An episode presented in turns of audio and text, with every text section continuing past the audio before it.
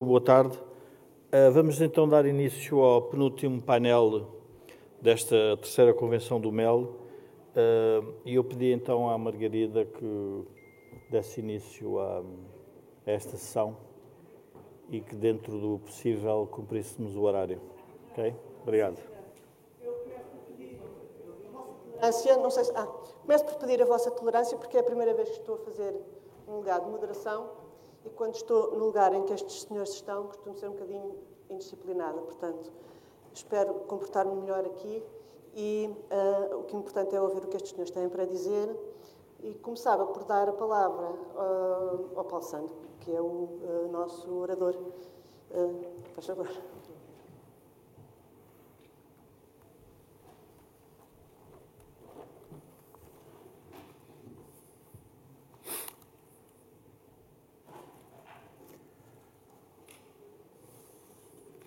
Bom, muito boa tarde a todos, mais uma vez. Eu, naturalmente, começo por agradecer este convite, o convite que muito me honra para estar aqui, uh, ao Jorge Marrão e ao Paulo Carmona. Uh, cumprimento também os meus colegas de painel e, naturalmente, a assistência, a que está nesta sala e a que está a assistir uh, através da internet. E eu vou começar. O tema deste, desta sessão é bastante diversificado, naturalmente com a União Europeia como uh, aspecto principal, como questão central.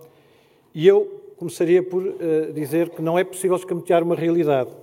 E é que a União Europeia vive hoje momentos de uma enorme complexidade. Momentos que colocam em risco a própria organização e as suas instituições. E, portanto, o que hoje aqui pretendo fazer nesta minha uh, apresentação inicial, é tentar discernir no processo alguma racionalidade e algum sentido de propósito. Uh, e parte de algumas perguntas muito simples para tentar chegar a respostas que serão necessariamente sempre mais complexas. As perguntas como ainda faz sentido a integração europeia, como compatibilizar o processo de transformação europeu necessário com os princípios fundadores da União e ainda se tiver de ser outra coisa, o quê? Um passo em frente em direção ao federalismo? A reafirmação das soberanias nacionais ou uma nova realidade ainda difícil de discernir.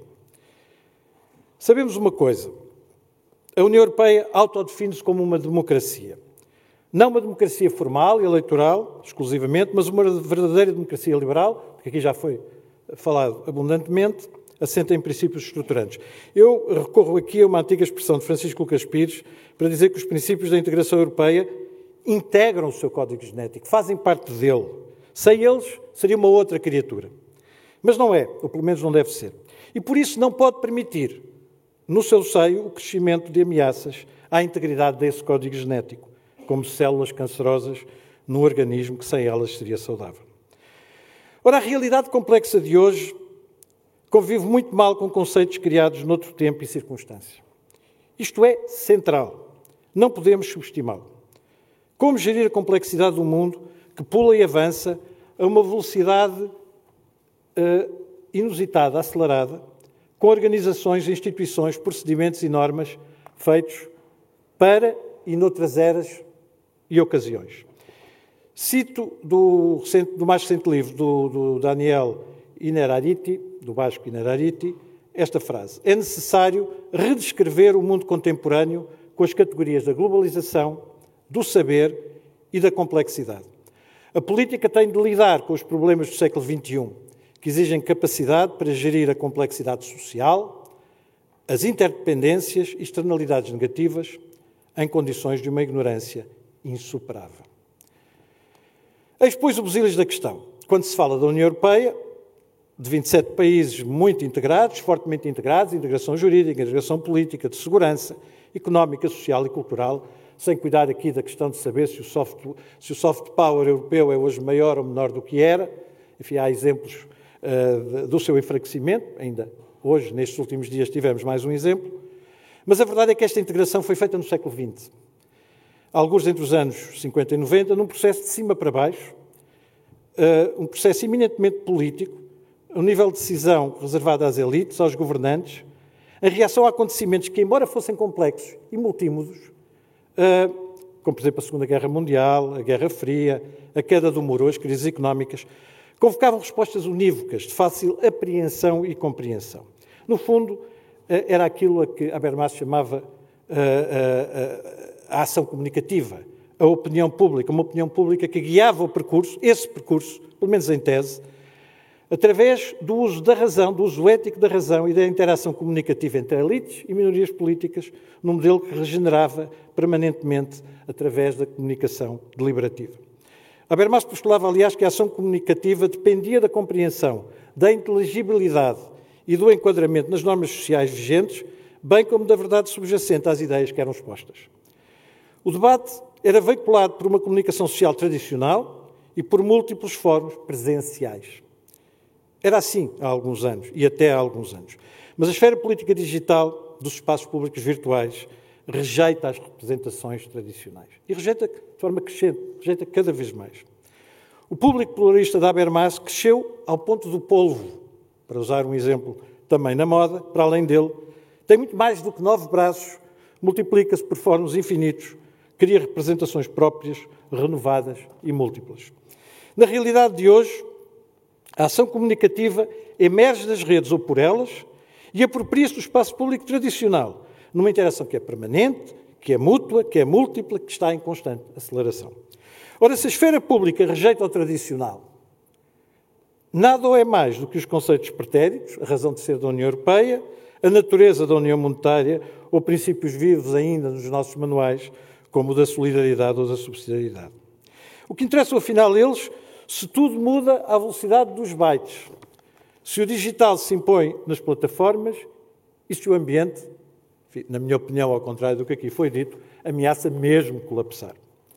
E não estando só em causa a União Europeia, mas os sistemas de governo e a própria democracia, é dela que tratamos aqui hoje, em honra também da segunda letra do MEL deste movimento Europa e Liberdade. A temática deste painel, respeitando a Europa, remete para a mudança global. A Comissão Europeia, aliás, dando-lhe corpo e finalidade, postulou duas transições, duas transições centrais, a digital e a ecológico-ambiental. Refiro-os abaixo, sem esquecer os fundos estruturais europeus, outro dos temas desta sessão, uma espécie de enigma dentro do mistério, afinal, para que é que serve se o país não cresce como devia, antes pelo contrário.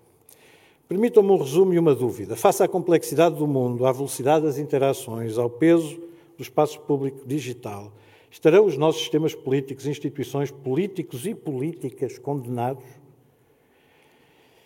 E os novos partidos?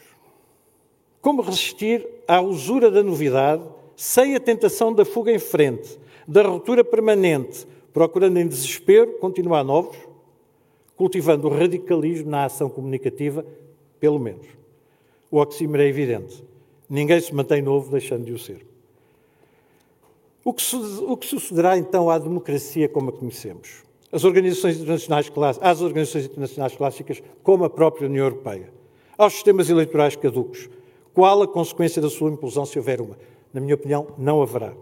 Acredito numa evolução rápida, tem de ser rápida, indispensável aqui e ali brusca, como tem acontecido também, mas que procurará sempre preservar valores gerados ao longo de séculos assentes nas ideias de filósofos e pensadores, no sofrimento gerado pelas três revoluções ocidentais, em muitas guerras e conflitos, no exemplo e no sacrifício de muita gente, muitos homens e mulheres, nossos antepassados, nossos pais, nossos avós.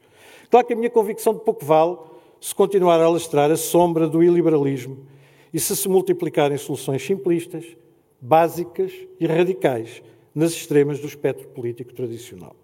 E agora, rapidamente, sobre conceitos e preconceitos. A resposta está como sempre esteve, já hoje aqui foi muito falado, é um tema fundamental deste, deste Congresso e é, eh, mais uma vez, um dos elementos do nome eh, desta organização, na liberdade. Aqui foi explicado, já se falou sobre isso no painel anterior de forma bastante clara. Só ela, mas, também, mas só a liberdade se revelou fator consistente na evolução humana, sendo que, provavelmente, aquilo a que hoje assistimos, e que há bocadinho foi dito aqui, palavra beleza, o facto de haver regimes iliberais que conseguem promover crescimento económico uh, será certamente verdade, mas resta saber se, quão sustentáveis são e até quando as pessoas viverão, serão capazes de aceitar esse tipo de vida nesses, nesses sistemas. Portanto, salvo circunstâncias excepcionais, como as que justificam o poder punitivo do Estado para evitar danos graves no organismo social, direito penal, as suspensões limitadas de certos direitos de liberdade, de liberdade, como temos vivido em Portugal sob estado de emergência, e sem agora o qualificar, a liberdade de pensamento, de expressão, de circulação e de mercado não podem ser postas em causa. Nem a liberdade, no sentido aristotélico do termo, como condição de quem vive de acordo com as leis às quais deu livre assentimento, a liberdade espinosa, estado em que o ser humano se exprime enquanto tal na sua totalidade, uma liberdade ainda assim ditada por uma lei moral definida pela ética kantiana, que a limita, assente no livre-arbítrio, incondicionada por qualquer poder exterior. E, sobretudo, a liberdade plural. E aqui recordo, ou refiro a Isaiah Berlin, eh, negativa na, na sua acessão, uma liberdade livre, que reconhece outros objetivos, bem, é certo, como a igualdade, mas recusa a liberdade positiva quando resulte ou assente ou dependa de modelos totalitários. E não esqueço, naturalmente, as preferências públicas dos cidadãos e a sua importância. Eh, uma verdade é insufismável. Toda a demagogia mente. E priva aos muitos o coletivo democrático em que todos e cada um contam, todos nós, do direito de decidir em liberdade. Sempre que alguém, uma criatura superior, um Deus ex machina, uma máquina mesmo, impõe em nosso suposto benefício, pela força por ardil, uma solução, a nossa liberdade encolhe, tornamos-nos prisioneiros das escolhas alheias. Deus não interfere nas nossas vidas. Isso seria uma ditadura. Os economistas não são infalíveis nas suas previsões ou os políticos nas suas decisões. Isso só seria possível em ditadura. As leis nunca serão perfeitas. Só o seriam se vivêssemos em ditadura. A falibilidade humana é o preço a pagar pela felicidade de vermos respeitada a expressão das nossas preferências. Na economia, por exemplo, e a propósito de liberdade, prossegue o debate sobre a importância do maior grau possível de liberdade económica. Portugal tem caído nos rankings que medem a dimensão do Estado, o nível dos impostos, a regulação dos mercados, o sistema de justiça, aqui já muito referido também, a segurança legislativa e a liberdade de comércio. Cai nesses rankings e cai também na riqueza relativa, sucessivamente ultrapassado por outros países. Inexoravelmente, dirão alguns, não creio que seja assim. A fórmula parece ser esta: mais Estado, menos liberdade económica, menos competitividade, mais pobreza, mais desigualdade. E no topo do bolo, qual cereja amarga? A corrupção. Mas esse não é o tema desta conversa. Em Portugal também a complexidade do mundo, a multiplicidade dos, das fontes, a rejeição dos conceitos antigos geram preconceitos novos. Rejeitam-se instituições, sistemas e normas e, com eles, os protagonistas: políticos, juízes, banqueiros e empresários. Na União Europeia, com as instituições, as diretivas e a jurisprudência, deitam-se também fora comissários europeus, burocratas, deputados europeus. Todos, no mínimo, suspeitos. Ou no lugar para onde nos dirigimos, espero que não, sujeitos a opróbio e rejeição. A qual, pela força que tem, a rejeição, alimenta obscuros poderes que sempre emergem nos momentos de mudança. Pressentindo a febre pública mutante e fugidia, os novos preconceitos servem a essas sombras, a essas forças, à medida para pôr tudo em causa. E, em nome de preferências por si mesmas selecionadas, impor agendas, políticas ou económicas, em geral de grande simplismo e, por isso mesmo, atrativas. Sob a sombra de que falei, num mundo crescentemente complexo, a resposta extremista, à esquerda como à direita, radical e perigosa, assenta na simplificação, recorre à demagogia e ao discurso de todas as ilusões, irrealizáveis ou contraditórias que sejam. E as propostas autoritárias, quer sobre a forma de amanhãs que cantam, quer de liras providenciais, ganham terreno. Estará então a democracia condenada? O já referido Iner Ariti, no seu recente livro Uma Teoria da Democracia Complexa, publicado, aliás, em Portugal e traduzido há pouco tempo, considera a democracia compatível com a complexidade. E eu estou, obviamente, de acordo com ele. Afirma o seu dinamismo interno da democracia e capacidade de autotransformação fazem dela o sistema de governo mais bem preparado para gerir essa complexidade. Mas para conseguir tem de se regenerar, tem de ganhar também em complexidade, tem de acompanhar a complexidade do mundo exterior. Como impedir então o trágico destino de uma revolução, a digital, a ambiental, aquilo que vivemos, que pode levar a novos totalitarismos, reflexos de sombras que ameaçam o progresso técnico e tecnológico, sem dúvida, mas sobretudo o progresso social e humano dos últimos séculos. séculos. A resposta está nas nossas organizações e instituições ajustadas ao tempo que vivemos e à sua complexidade. Só pode estar neles. Não é possível deitá-los fora e esperar que alguma coisa emerja onde nada existir. A União Europeia, com os seus muitos defeitos, continua a ser crucial para o nosso destino. Também ela não é incompatível com a complexidade, antes pelo contrário. Ao assentar em valores que são caros aos europeus, ao ser uma referência democrática por dentro e para fora, ao visar a justiça e defender a soberania dos Estados que a compõem, ao basear-se no mercado livre devidamente regulado e, finalmente, ao apostar no futuro, numa visão própria do tempo em que vivemos, a integração europeia continua a ser a bússola útil sem a qual ficaríamos perdidos face aos cantos de sereia das soluções estatistas, dirigistas e sufocantes. De seguida, muito rapidamente, apenas para não tomar mais tempo e deixar tempo aos meus colegas, uma breve referência aos temas concretos que aqui foram propostos, em particular à dupla transição, que consubstancia a complexidade de que tenho estado, de que tenho estado a falar. Sobre a transição digital. A estratégia digital da União Europeia deve estar ao serviço dos cidadãos e desenvolver uma economia justa e competitiva, consolidando uma sociedade aberta, democrática e sustentável. Tudo servido por uma ambição que parece impossível hoje, tornar a Europa líder da revolução digital o que é muito complicado, sabendo que os Estados Unidos e cada vez mais a China estão claramente na dianteira. Em fevereiro de 2020, a Comissão adotou uma comunicação sobre o futuro digital, com a investigação e a inovação como chave para recuperar a liderança. Entre os seus objetivos, o desenvolvimento de uma inteligência artificial confiável. E eu recordo que está previsto para 2048 o ano, estimam os cientistas, em que a inteligência artificial superará a humana chamado momento da singularidade, o ano em que perderemos o controle. Bom, de destacar ainda o Programa Europeu no Domínio Quântico, do blockchain e da supercomputação, da cibersegurança, da educação digital e de padrões comuns para a mobilidade e proteção de dados. Os desafios enfrentados pela Europa no digital não são diferentes dos colocados à escala, à escala global. A maior parte dos autores referem-se a riscos como a resistência dos incumbentes à transformação digital, o problema da privacidade dos dados, o desafio da desigualdade, entre muitos outros. A oposição à mudança está escrita no genoma humano, pois ela acarreta riscos e os riscos assustam as pessoas. O mundo, o, o medo de mudar pode paralisar uma sociedade e atrasar a inevitável transformação. Acontecer, ela acontece sempre, mas pode acontecer mais tarde, pode ser acontecer pior, pode ser sem controle e sem prevenção. E de tudo o que nos assusta, a inteligência artificial é um dos maiores papões, sobretudo quando assenta em redes neurais e na apreensão de padrões específicos, também conhecida como machine learning, ou aprendizagem da máquina. E o crescimento da robótica no horizonte discernível representa a fase seguinte da ascensão das máquinas. E desculpem-me se sou demasiado a ficção científica, mas é o que sinto à medida que vou, era o que senti à medida que ia escrevendo estas palavras e lendo estas coisas sobre a tecnologia dos algoritmos e da aprendizagem neural artificial, que é uma espécie de paradoxo e sobre a qual o Parlamento Europeu alertou, lançou o debate há já três anos.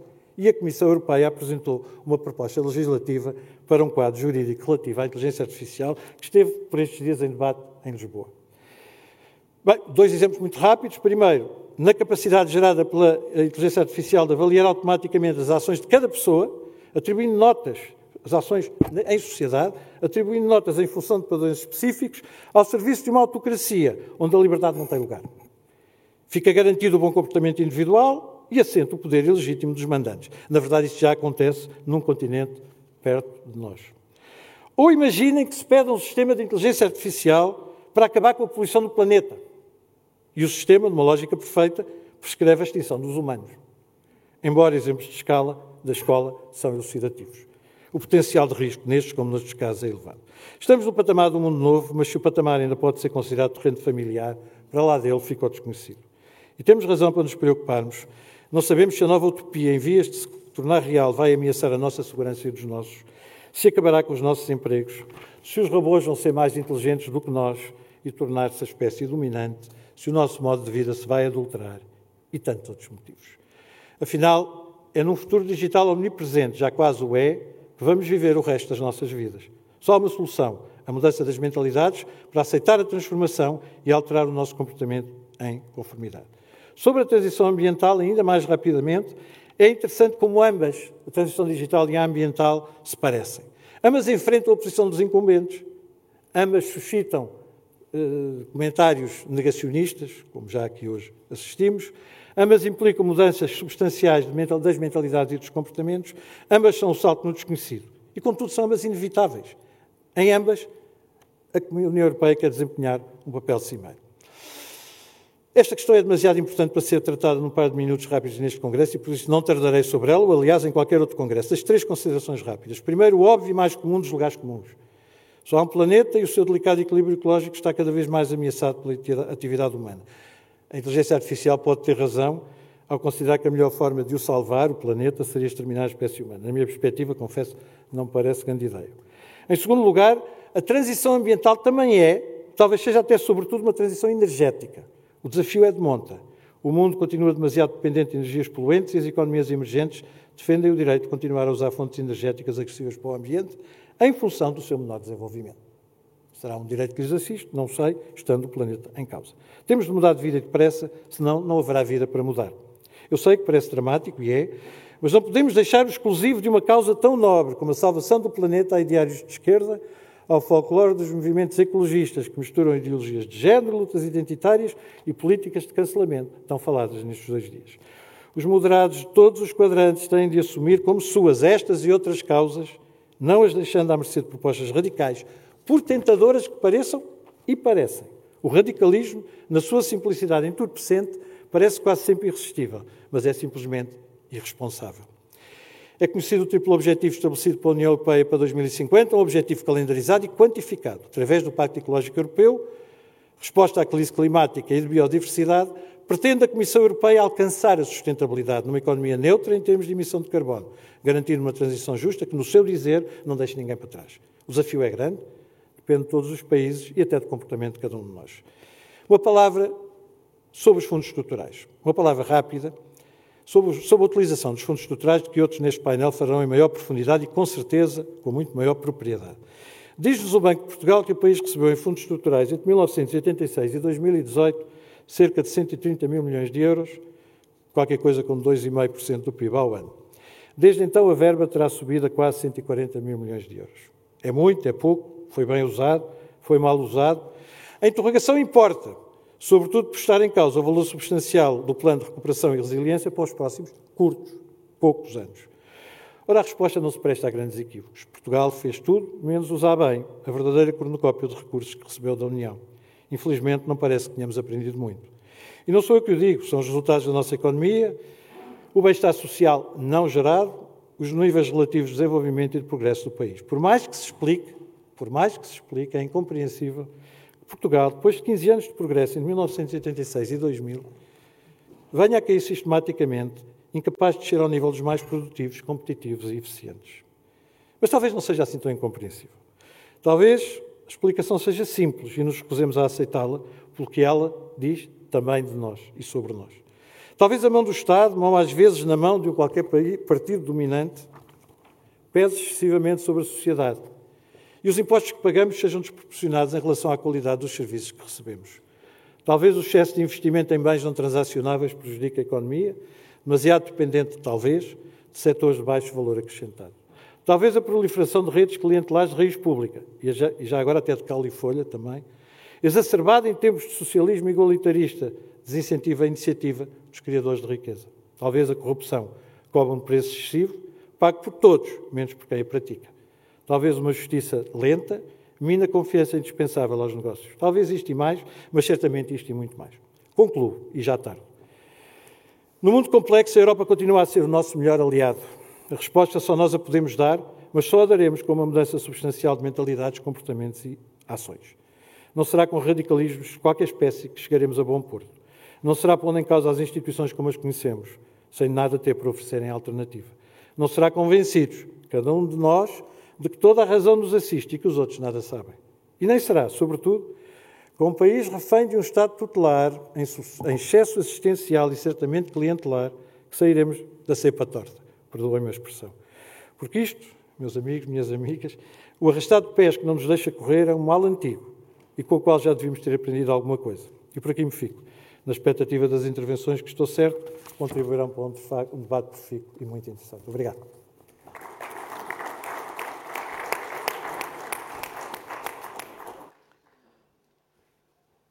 Penso que neste momento nós vamos ter uh, uma intervenção por uh, Zoom e uma. Ainda não? Paulo? É? Sim. Ou por Zoom ou, ou vídeo? Não sei o que é que. Está aí preparado primeiro. Se calhar o Alberto já está aqui. Alberto, sim.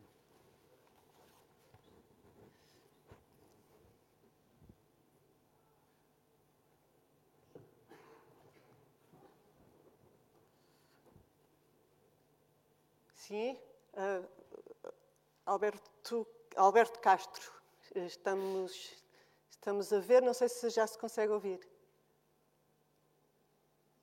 Sim, eu estou, sim. estou a ouvi-los, não sei se me, se me ouvem igualmente. Sim, sim, perfeitamente. Sim, sim, estamos, estamos a ouvir muito bem. Muito bem. Então, uh, muito boa tarde. Uh, começo por por agradecer o convite ao Paulo Carmona e ao Jorge, e ao Jorge Marrão eh, e de pedir desculpa por, por não, não poder estar aí presente. Eh, tive aqui um pequeno incidente eh, para o qual eu não, não fui convidado, mas que me obrigou, portanto, a ficar por casa durante um, certo tempo. Na verdade, até já, lá, já aí podia estar, eh, porque entretanto fiz o teste e, e, e saiu negativo. Uh, mas eu não quis estar aí, uh, ou não melhor, eu não sabia se podia estar aí em, em, segurança, embora, embora deva dizer que tive vários amigos que me estimularam a ir, podia ser que infectasse aí a, assistência.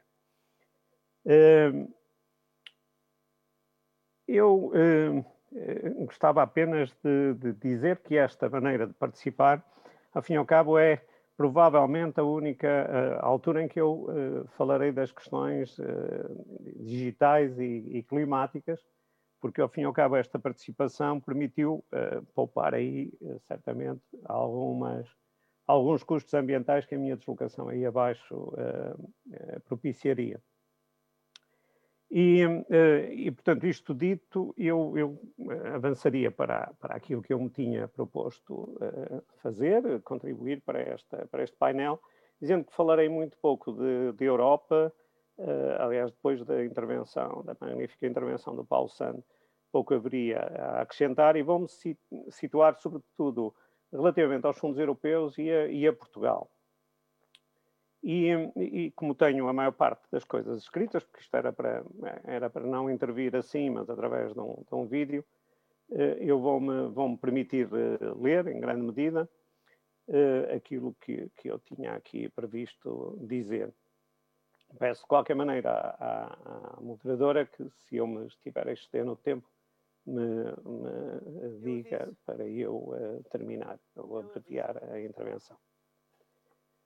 Um, eu, eu uh, uh, pensei que se, se, em vez de mim fosse o Futre que tivesse sido convidado para, esta, para este painel, uh, a propósito dos fundos europeus, ele diria que vem aí paletes de fundos europeus. Na verdade, se nós somarmos ao que falta do, do PO 2020 e aquilo que já estava previsto no PO 2030, se somarmos, dizia eu, o PRR, este como um bónus generoso, temos uma dotação muito significativa.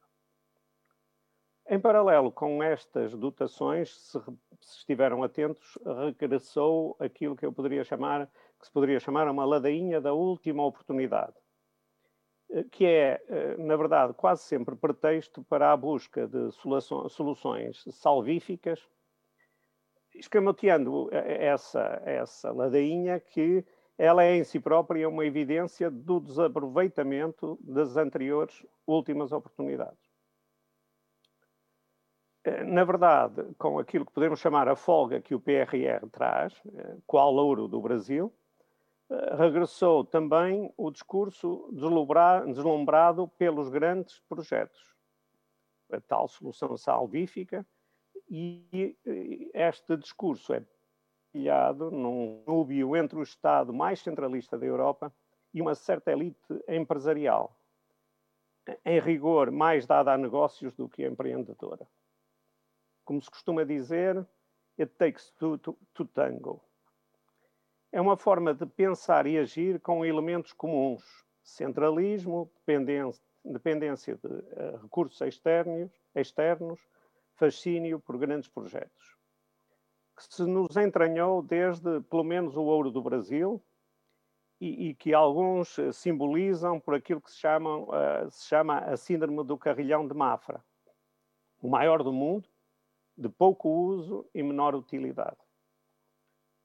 Amba, ambicionamos o, o, o, Guinness e assumimos até que grandura é formosura.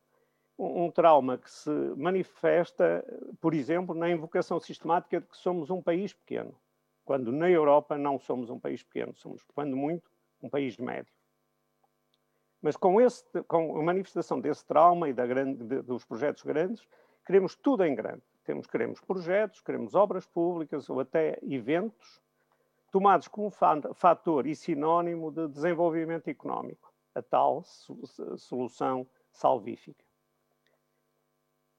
Mas, paradoxalmente, talvez em jeito de compensação, temos um, criamos uma espécie de modelo bipolar, em que ao gigantismo tem, uh, uh, o gigantismo tem como contraparte o Portugal dos pequenitos. Ou seja, o pior de, de dois mundos, repetindo erros passados, em que se conjuga o megalómano com uma visão salazarenta do apoio aos coitadinhos. Uma visão que se entranhou e que está patente até na obsessão, por exemplo, do PC com as micro e pequenas empresas, aquelas em que, na verdade e paradoxalmente, os trabalhadores são mais explorados. As taxas de crescimento cada vez menores de década para década, isto já foi aqui várias vezes mencionado, a incapacidade de convergir ou acompanhar os concorrentes próximos indiciam a falência do modelo. Mas há quem persista. Pelo que, usando aqui uma, uma analogia futebolística, só posso concluir que há muitos sportinguistas no governo. Se no Sporting este ano é que vai ser, era o lema, e finalmente ganharam o campeonato, pode ser que na economia aconteça o mesmo.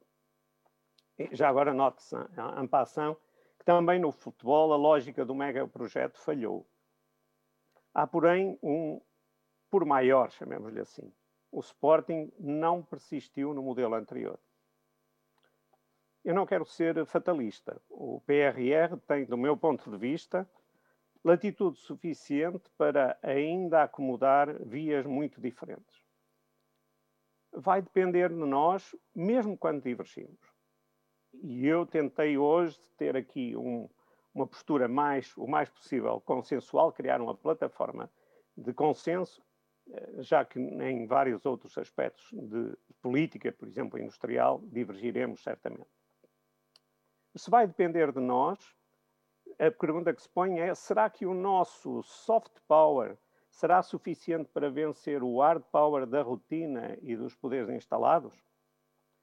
Os primeiros sinais não são particularmente animadores e não é apenas a insistência nos grandes projetos. Permitam-me um exemplo. Não sei se já ouviram falar da Europa Startup Aliança das Nações. Não, não, não é nenhum engano, a designação é mesmo essa. Esqueçam a designação. Eh, Tem alguma ideia do que é que se trata? É natural que não. A criação foi anunciada por António Costa numa daquelas inúmeras conferências de imprensa que a presidência do Conselho da União Europeia obriga. Trata-se de uma estrutura europeia, mais uma, para promover o empreendedorismo, mais uma vez. Nas palavras do Primeiro-Ministro, uma ferramenta para promover o desígnio europeu nesse domínio. Se fosse cínico, quase apetecia dizer que, olhando para os resultados e não apenas para as palavras, esse desígnio é falhar. António Costa explica melhor. A estrutura permanente, localizada em Lisboa, contribuirá para reforçar a marca europeia na área do empreendedorismo introduzindo um novo modelo operacional de acompanhamento do ecossistema de empreendedorismo mais eficaz, focado em atingir resultados. No meio de um excelente exemplo do discurso europeu, e nisso ninguém nos bate, há alguma coisa que lhes, que lhes chamou a atenção? Pois é, embrulhado na conversa, como se fosse rotina, como se fosse a coisa mais natural deste mundo, a tal ferramenta, infraestrutura, agência ou lá o que é, aparece sediada em Lisboa. Isto aconteceu em meados de março. Ouviu algum protesto? Talvez tenha visto uma carta aberta da Leonesa a sugerir o Porto. Ou, na sequência da dita, um vice-presidente do PS e a ministra da Coesão, um bom sinal da oposição que temos, suscitar a hipótese de a sede não ser em Lisboa. De resto, perdoa-me a expressão, nem um pio. Eu diria, é este o processo de descentralização em curso. Desculpe, já agora, permitam-me uma provocação. Não é, não, a, a descentralização não é umbilical ao liberalismo? Pois é, nenhum pio. Dirão, está bem, lá veio este, lá vem este com, com o discurso da regionalização. Não é isso que está em causa, é apenas descentralização. E ainda assim perguntarão, e depois? Depois? Pois é, talvez não saibam, e aqui valho-me, permitam-me permitam uma propaganda, do melhor livro sobre a economia portuguesa publicado este ano, que tem o título A Balada da Média Virtude.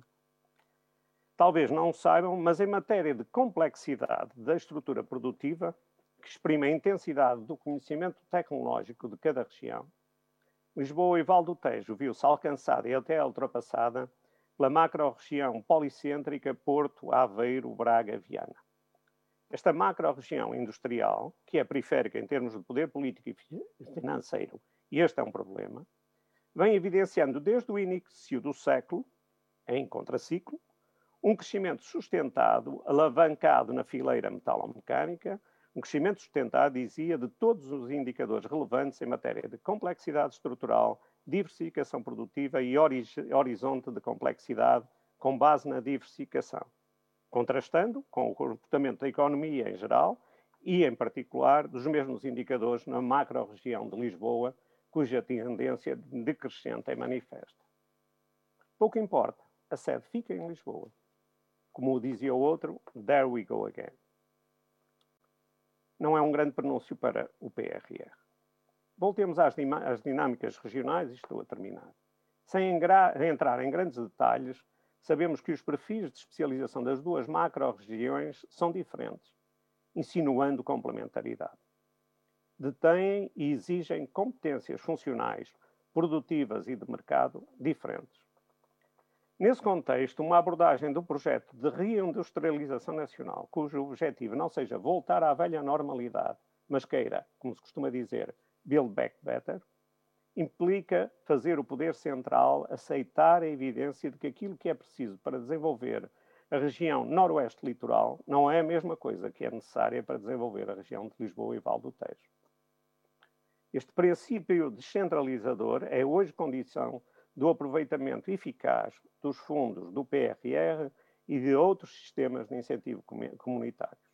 estou certo que a Cristina Azevedo elaborará sobre o tema muito melhor do que eu.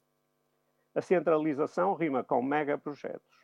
A descentralização, a proximidade, acomoda a dinâmica das economias modernas, mais capazes. Privilegia o empreendedorismo, a capacidade de fazer crescer os projetos em concorrência e não de os inventar grandes à partida. Concluindo, e parafraseando Charles Dickens, estes são os melhores dos tempos e estes são os piores dos tempos. E esse célebre primeiro parágrafo termina, em suma, aquela época assemelhava-se tanto à presente que algumas das suas eminências mais exuberantes insistiam que apenas poderíamos adjetivar para o bem ou para o mal, lançando mão, mão do grau superlativo. Sem, ou, ou filiando-me nesta, nesta uh, última uh, afirmação, cuidado com as granduras mas talvez esta seja mesmo a última oportunidade. Muito obrigado.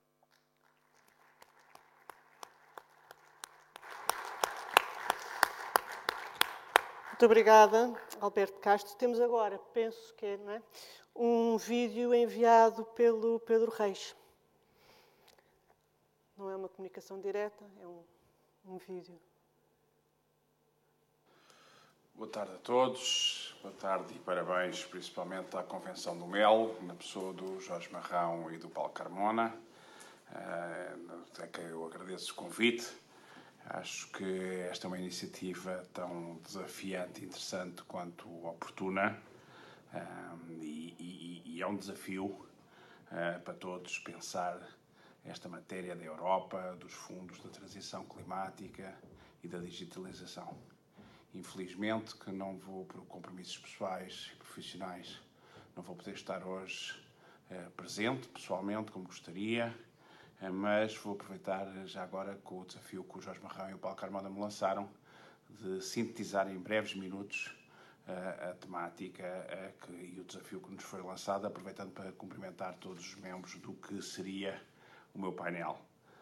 Hum, e, e parti o, meu comentário rápido e breve justamente nos quatro eixos que foram definidos, ou seja, em termos da Europa, uh, estamos perante um processo de reconversão e decoupling global, ou seja, vamos passar de um just in time para um just in case, no sentido em que Uh, o que antes era focado na especialização vai se tornar cada vez mais focado na autonomia dos grandes blocos económicos. O que antes era focado na complementaridade das indústrias e das, das realidades empresariais cada vez vai ser mais focado na independência. Uh, o que antes era focado na dispersão uh, do, do CUR, em termos de busca da máxima eficiência, cada vez está mais também levado em consideração o aspecto da segurança que é que isso coloca a Europa? Coloca uh, um desafio, um desafio de escala e de velocidade uh, da sua inovação face aos grandes blocos, como é o caso dos Estados Unidos e da China.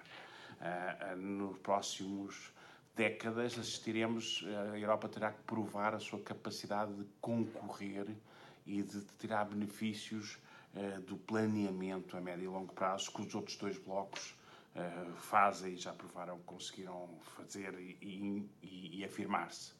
Por outro lado, a Europa tem um desafio do seu, em relação ao envelhecimento da sua população, não é só em Portugal que se fala em inverno demográfico, uh, e toda a temática também uh, correlacionada com esse aspecto, como os populismos, os fenómenos migratórios e por aí fora. A Europa, no curto prazo, terá que responder a esta nova realidade pós-Brexit, eh, que eh, economicamente está a correr bem, mas veremos a seu tempo os efeitos a longo prazo desta nova eh, morfologia e geometria. Por outro lado, Europa, quando comparamos no relativo justamente com os Estados Unidos e mais uma vez com a China, tem claramente uma complexidade regulatória e uma diversidade de regimes que se aplicam e atinge e a competitividade das empresas, que é certamente um desafio importante a considerar, já para não falar em aspectos como a União Monetária que tarda em ser fechada através do Sistema Universal de Garantia de Depósitos uh, e uh, a sua capacidade, e tem sido um bom exemplo, felizmente, ultimamente, com o tema do Covid, de imprimir e de, de colocar no terreno políticas expansionistas anti ou contra-cíclicas, se quiserem. Portanto, resumindo, em termos da Europa, eu diria que tem um problema de, inovação, um desafio e de, de, se afirmar em termos dos, dos setores de tecnologia de ponta a nível mundial, tem um, um, um desafio de escala, uh, tem um desafio de rejuvenescimento da sua população e tem um, um desafio de velocidade e ambição uh, dos seus programas e das suas ajudas. A nível da digitalização, o segundo eixo que foi referido, hum, eu, eu, eu apenas referiria a que eh, era importante que a Europa aproveitasse este programa e esta frente, e esta prioritização da digitalização para combater os seus custos contexto das suas economias, que são claramente as burocracias, ainda, nomeadamente na Europa do Sul, a fiscalidade, as morosidades na justiça, ou seja, focar este processo de digitalização nos ganhos de competitividade, de produtividade, para ajudar a captação de investimento externo e a qualificação da sua, dos seus recursos humanos. Um, um, exemplo claro de que pode ser a longo prazo os benefícios de um processo de digitalização, se bem conduzido, não é? Compra de equipamentos uh, que, são, que se tornam obsoletos em curto prazo, é o desenvolvimento de centros de competência. Ou seja, talvez a Europa considerar majorantes para o investimento nessa matéria. E deixa-me dar só um exemplo. A Europa pode se afirmar como também uma potência de serviços uh, nessa matéria, muito para além dos, dos, dos perímetros clássicos uh, do, da consultoria, do turismo e por aí fora. Podemos ir mais além e, e, e juntar e agregar com, a, com a, a, o rejuvenescimento da indústria e do mesmo setor agroalimentar. Ou seja, desafios no nível da digitalização, eu diria que é o repensar os modelos de negócio, nomeadamente das empresas mais atomizadas, mais familiares que existem em Portugal e na Europa. Eh, em Portugal há semelhança do que existe na Europa. Eh, refazer, aproveitar para redesenhar a morfologia dos setores, mas ser a economia, o setor privado a fazê-lo, não o Estado. Uh, uh, o Estado tem é que, como eu costumo dizer, sair de cima e sair de, da frente, sair de frente em termos de burocracia, sair de cima em termos de carga fiscal apostar na qualificação dos recursos humanos e na capacitação de competências. Uh, o terceiro eixo que o, o, foi lançado pelo Paulo Carmona e pelo Jorge Marrão neste painel uh, tem a ver com a sustentabilidade da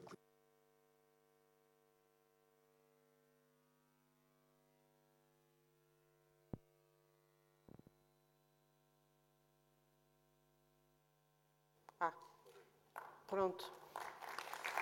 É pena. Bem, então, sendo assim, é pena que tenha ficado assim cortado. Eu dava a palavra ao André Abrantes Amaral. Obrigado. André. Obrigado, Margarida. Boa tarde uh, a todos. Uh, começar por agradecer a, a apresentação do, do Paulo Santo, cumprimentar todos os meus colegas de painel, agradecer ao Jorge Marrão e ao Paulo Carmona pelo convite que fizeram, dar-lhes os parabéns também por esta organização. Uh, eles seguiram à risca aquela regra segundo a qual nem sempre é necessário justificar as nossas decisões, os nossos amigos não precisam e os nossos inimigos não acreditam.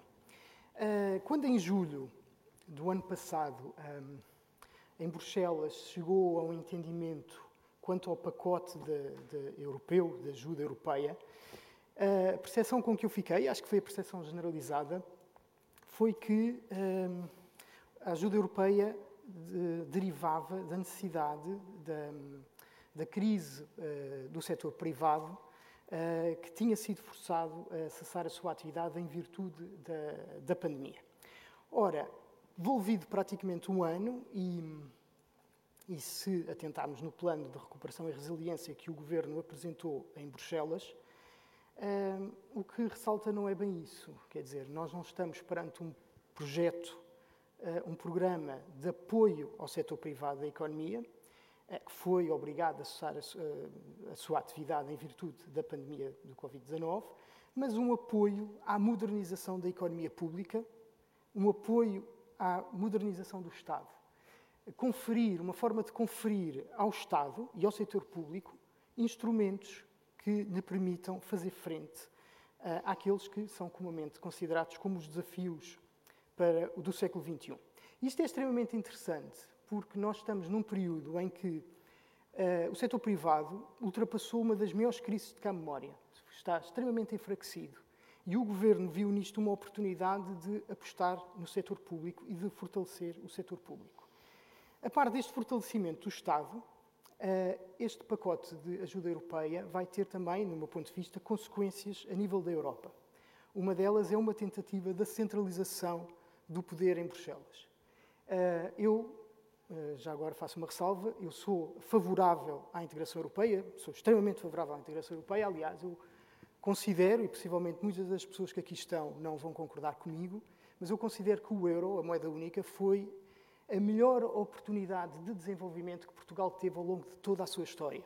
Foi melhor do que as riquezas que vieram da, da Índia, as riquezas que vieram do Brasil, uh, e dos fundos que vieram uh, de Bruxelas. Portanto, isto talvez não seja o sítio e o painel ideal para discutir esta questão, isto fica por outros 500, mas apenas referi isto para ilustrar que eu não sou contra a integração europeia, pelo contrário, Entendo é que a integração, que aliás a própria palavra significa isso mesmo, pressupõe incluir e pressupõe adaptar, que todos os intervenientes se adaptem uns aos outros. E não é isso o risco que, daí, que vem eh, com, esta, com este pacote europeu. O risco é não de uma integração, mas o de uma coesão forçada da Europa. É uma coesão forçada da Europa que vai ter, uh, vai se manifestar em dois aspectos. Um deles é num aumento da tensão já existente na União Europeia. Penso que isto vai ser quase imediato. Porque, um, a partir do momento. Uh, temos esta tensão que é imediata, aliás, já existe, uh, é uma tensão entre os Estados e Bruxelas, Bruxelas, os Estados, entre os vários Estados europeus, entre grupos de Estados-membros, que já têm sido constituídos de uma forma informal, e é relevante até na forma como a União Europeia não tem dificuldades em reagir a, todas as provocações da Rússia. Aliás, é interessante, e deveria merecer também uma análise, de como é que a União Europeia não teve dificuldades em encontrar unanimidade uh, para reagir ao Brexit, mas já, teve, uh, já tem algumas dificuldades para reagir à Rússia de Putin. Por outro lado, esta tensão vai levar também ou a uma centralização do poder em Bruxelas ou até a uma possível desfragmentação do projeto europeu. Aliás, eh, se nós tivermos em conta, eh, já houve dois presidentes franceses, um deles é o atual, o Emmanuel Macron, e o outro, o anterior, o François Hollande. Eles, François Hollande referiu isso, se não me engano, num discurso no final já do seu mandato. Eles já apresentaram como uma possível saída para a União Europeia eh, não uma Europa a, várias, a uma velocidade ou a duas velocidades, mas a várias velocidades, em que um grupo restrito de países europeus ficaria, uh, teria essa coesão e beneficiaria mais, uh, isto portanto, beneficiaria de algumas uh, vantagens e haveria alterações não só, isto teria implicações não só através de medidas que teriam de ser adotadas, mas até na própria estrutura da, da, da própria União Europeia. Nomeadamente, Emmanuel Macron gostava que houvesse um orçamento europeu, gostava que houvesse um ministro das Finanças europeus, se não me engano, uma das vezes Portugal ficou, uh, como referido, uh, pertencente a este grupo restrito, uh, mas quer fique pertencente, quer pertença a este grupo, grupo, restrito, quer fique de fora, isso terá sempre graves implicações no nosso país e no nosso modo de vida. O outro aspecto desta tendência para a centralização é o endividamento da União Europeia. Não é a primeira vez que a União Europeia se endividou, já o fez, nomeadamente até para ajudar Portugal e a Irlanda, mas é a primeira vez que a União Europeia se endivida com estes montantes e para ajudar tantos países. Ora, a história demonstra que uh, sempre que os Estados se endividam, ou se endividam mais do que aquilo que têm capacidade de pagar, há uma tendência para começarem a ser omnipresentes e praticamente omnipotentes. A União Europeia não é uh, um Estado, mas sem dúvida nenhuma que este endividamento original vai legitimar a necessidade de Bruxelas impor condições e impor políticas. Hum, depois, relativamente ainda aos fundos europeus, eu gostava só de recordar que faz este ano, fez a, 20, a 1 de janeiro, 35 anos que Portugal aderiu à União Europeia. E na altura, eu, eu era bastante novo, mas lembro-me, porque foi uma das frases que sempre dava a ser repetidas, é que nós tínhamos, Portugal tinha que vencer o desafio europeu. Era assim uma grande verdade. Nós tínhamos que vencer o desafio europeu. Ora, eu acho que 35 anos passados nós podemos ser capazes de dizer que Portugal falhou o destino europeu. Uh, nós falhámos o destino europeu porque nós uh, não conseguimos ser um dos países mais ricos da, da, da, da, da CEE. Uh, quando entramos na CEE em 1986, era esse um dos grandes objetivos porque nós não somos um país de, de, de, de grande contenção a nível de, projetos e de ideias. Um, queríamos, inclusive, ser tão ricos quanto um país que nem sequer fazia parte da CE, que era a Suécia. Uh, esquecemos por completo que a Suécia, até mais tarde, pouco, pouco depois, entrou numa grave crise bancária e financeira que foi resolvida uh, através de uma reformas do Estado e de liberalização da atividade económica comparáveis com aquela que nós, 30 anos mais tarde, fomos forçados a fazer, que são as chamadas políticas de austeridade. Com a diferença de que, na Suécia, em, nos anos 90, estas medidas foram começadas por um partido de direita, ou partido moderado, e continuado por um partido socialista. Ou seja, houve aqui um consenso nacional e a Suécia rapidamente saiu da sua crise e ultrapassou esta, esta situação. Nós também não estamos, uma das questões é que nós não podíamos, na altura, em 86, 87, 88, era uma vergonha nacional ficar atrás da Grécia. Nós não podíamos estar na causa da Europa. Eu não sei se nós já estamos atrás ou acima, à frente da Grécia, é indiferente. A verdade é que nós estamos extremamente atrás de países da Europa de Leste que, na altura, viviam debaixo do jugo soviético. E também se dizia que nós, na, na CEE e depois a União Europeia, íamos ter uma economia sustentável. Ora, não há economia sustentável com um endividamento público como o que temos, que já vai à volta dos. deve estar a rondar os 140% do PIB. É incomportável para um Estado e é incomportável para os cidadãos, para as pessoas que financiam esse Estado. É, aliás, insuportável. Um, faz amanhã uh, 150 anos, o dia 27 de maio de 1871, que o Antero de Quental preferiu uh, aquela que ficou conhecida como a Segunda Conferência do Casino. Aquele chamou as causas da decadência uh, dos povos peninsulares. Ele era um iberista e, portanto, juntou aqui os dois, mas praticamente vamos só referir-nos a Portugal. Porque o Canteiro de Quental questionou-se, eu acho que todos nós, nós já nos questionámos, disse que é como é que um povo que teve a coragem de se lançar em barcos, em cascas de nós, pelo, e à descoberta do desconhecido, se tornou tão apático. E uh, eu achei interessante, não só pela coincidência, mas também porque as causas que ele apontou, que são três, uh, que ele dizia que eram as causas que nos últimos 350 anos explicavam a decadência de Portugal, são aquelas também, de certa forma, que explicam o falhanço europeu dos últimos 35 anos. Ele referiu e de uma forma muito sucinta, a economia dos descobrimentos, que era português, os portugueses meteram-se em barcos, mas abandonaram o país, abandonou-se a agricultura, abandonou-se a produção. Passámos a viver de dívida. Aliás, foi a dívida que, que pôs em causa, o, o que ditou a, a, decadência do Império Português, não foi a, a, morte de Dom Sebastião em Marrocos, quer dizer, se o Dom Sebastião não tivesse morrido em Marrocos, ele, uh, nós não teríamos capacidade na mesma para nos defender dos ataques dos holandeses, dos ingleses, dos franceses. Um, e hoje em dia também vivemos dívida. Aliás, nós já nem vivemos dívida, nós agora queremos é viver de subvenções. Uh, ele apontou também a contra-reforma católica, a Inquisição. Na altura, expulsámos as pessoas que tinham capital, as pessoas que tinham conhecimentos e capacidade de aprendizagem, que queriam aprender. E hoje em dia nós fazemos a mesma coisa. É claro que nós não estamos a dizer qual é a mandar essas pessoas embora. Nós vivemos num país livre e todas as pessoas podem cá estar. Mas da, maneira, da mesma maneira que o Dom Manuel I não expulsou os judeus, disse-lhes que eles podiam ficar em Portugal com uma condição, é que tinham que se converter ao cristianismo. Eh, nós aqui também não expulsamos as pessoas, nós dizemos é que elas têm que, elas são bem-vindas, mas têm que se sujeitar às regras que nós aqui temos. E, de facto, quem queira se ingrar na vida, e eu já nem digo subir em carreiras de topo do ponto de vista comercial, de, grande, de empresarial, até qualquer pessoa que queira uma carreira, por exemplo, de enfermagem, uh, fica melhor em Inglaterra do que, do que em Portugal. Outra causa, a terceira que ele referiu, era, e este é, super, é extremamente interessante, porque eu desde miúdo que ouço falar disto, é do centralismo do poder em Lisboa. Ele dizia que uh, Portugal foi governado por uma aristocracia pobre e inculta. Uh, mas que se contentava, apesar de ser pobre e inculta, porque o povo ainda era mais pobre e inculto que eles. Ora, hoje em dia, nós somos também governados por uma aristocracia uh, pobre e inculta centrada em Lisboa. Uma aristocracia socialista que, eu uh, tenho que dizer isto, economicamente é inculta. E eu digo inculta, não digo ignorante, porque uma pessoa ignorante é alguém que não quer, não, não sabe. Mas uma pessoa inculta é uma pessoa que não sabe e que não quer saber.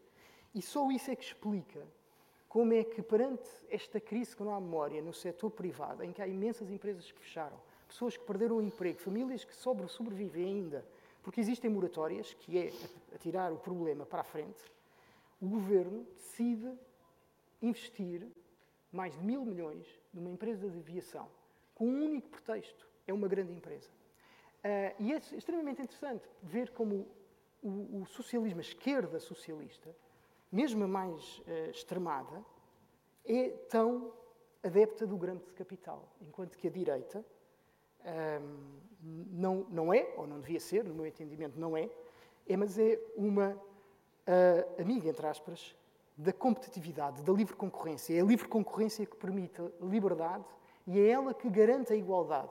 Aliás, a liberdade e a igualdade de, têm de estar de, de braço dado, porque só dessa maneira é que nós uh, vamos conseguir dar uh, razões para que o cidadão comum possa viver uh, de uma forma razoável no país que temos. E este plano de recuperação e resiliência que o Governo apresentou a Bruxelas repete todos estes erros, quer dizer, o centralismo e o dirigismo económico, nós não temos políticas, nós temos instruções. Aliás, o António Costa, numa visita a Coimbra, uh, para falar para os municípios, eles basicamente o que disse, no dia 30 de abril de 2021, eu tenho aqui, a, eu não vou citar para não levar muito mais tempo, mas ele basicamente disse aos municípios que se preparem para, e apresentem os projetos, de forma a que eles sejam analisados pela Administração Central, para depois ver-se como é que os dinheiros vão ser uh, distribuídos. Ainda hoje ou ontem, o Primeiro-Ministro disse às empresas que se preparem, basicamente, que preencham os requisitos, preencham os formulários, para depois o dinheiro seja distribuído. Isto não é política, isto são instruções. O esmagamento das liberdades individuais. O Paulo Santo falou ali do Isaiah Berlin, da liberdade negativa. O Antero Quental falava da liberdade moral, que é esta capacidade. Eh, eu falava também da classe média. E a classe média não, é importante ter dinheiro, e é isso que se quer, mas não é só ter o dinheiro, é ter a capacidade crítica. É ter a capacidade crítica de não uh, aceitar qualquer narrativa. Isto implica um sistema educativo em que as pessoas uh, pensem e não tenham que uh, não, não aprendam aquilo que dizem que devem aprender. E implica também uma sociedade onde grande parte das pessoas não dependa do Estado, que o seu ordenado não dependa do Estado.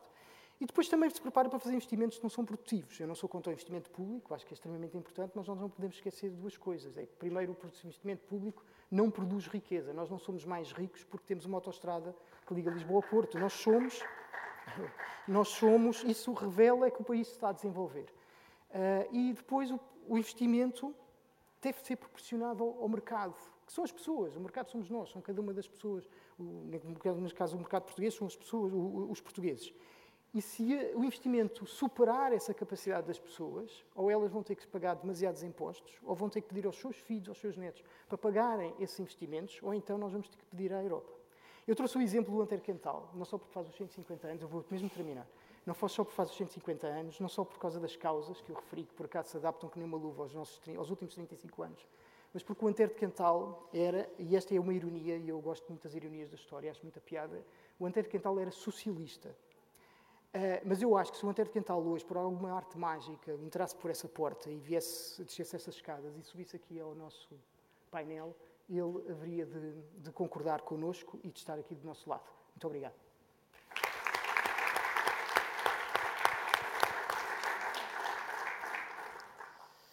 Muito bem, obrigada, André. Eu passo a palavra à Cristina Azevedo. Ao Jorge Marrão e ao Paulo Carmona a oportunidade que me dão de estar aqui, sendo que o Jorge me pediu para me dedicar um bocadinho mais à área também dos fundos estruturais e é verdade que é quase inultrapassável a obrigação de refletir a partir da questão que foi colocada pelo Paulo Sando logo no início, que é como é que é possível eh, depois de 140 mil milhões de euros, eh, estarmos ainda com eh, as dificuldades que enfrentamos. E, portanto, não é possível evitar essa questão e é sobre ela que eu vou tentar partilhar um pouco daquilo que me parece ser, pelo menos, um dos fundamentos. Portanto, nós de facto usufruímos de generosos pacotes de fundos comunitários, na verdade, até antes da adesão, porque nós já tivemos ajudas de pré-adesão podíamos dizer assim, mas não somos capazes, não temos máquina para executar, devolvemos, enfim, salvo casos um bocadinho especiais na área da agricultura, nós não, não costumamos deixar de gastar, de executar os fundos que recebemos, portanto não temos problemas a esse nível. Ah, e eu aqui gostava de abrir um parênteses para dizer que as coisas às vezes são um bocadinho mais complexas do que parecem neste sentido. Não é muito fácil eh, entrar na discussão investimento público e investimento privado associado a fundos estruturais. Fundos estruturais não são as melhores formas de investir no setor privado, até porque qualquer coisa que venha da União Europeia a título de apoio ao setor privado está, obviamente, obstaculizado pela, eh, pela, pela política de concorrência. Portanto, não é fácil injetar com a mesma potência fundos no setor privado do que fazer no setor público. Isso não é possível de, enfim, avaliar dessa forma.